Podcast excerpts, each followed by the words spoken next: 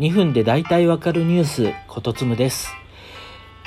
アメリカのトランプ大統領が TikTok に関して、えー、アメリカ国内で禁止するつもりだと述べて、えー、Twitter など SNS ではちょっとした騒ぎになっていますね。えー、これどういうことかというと、えー、TikTok 自体はその比較的のほほんとした明るく楽しい、えー、動画が多くて楽しんでるまあ、自分も楽しんでるんですけれども、えー、使うにあたって、まあ、個人情報の山だと。いうことなんですね。まあ、アプリというのは大体、えー、登録するときに、まあ、名前が実名かどうかは別にして、メールアドレス、あるいは電話番号など登録しますよね。その後使っていくにつれて、えー、いいねを押したり、お気に入りを選んでいったりとするうちに、その人のユーザーの思考というのがだんだんこう積み重なっていくんですね。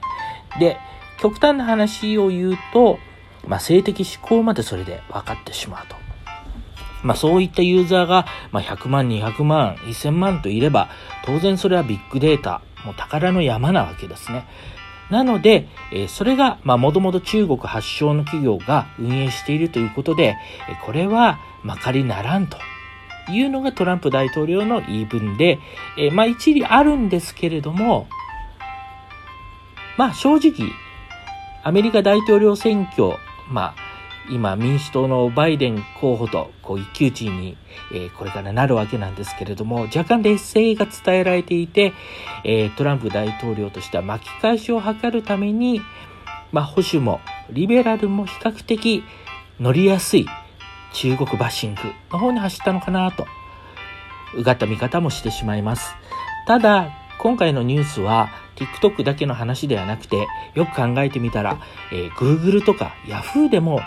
実は、えー、それを検索しているうちにいろんな個人情報がこう積み重なって、実はその検索という便利なもので使っていくうちに、えー、情報がたくさん集まっていくと。そっちの方に実はその企業としては大きな価値がある。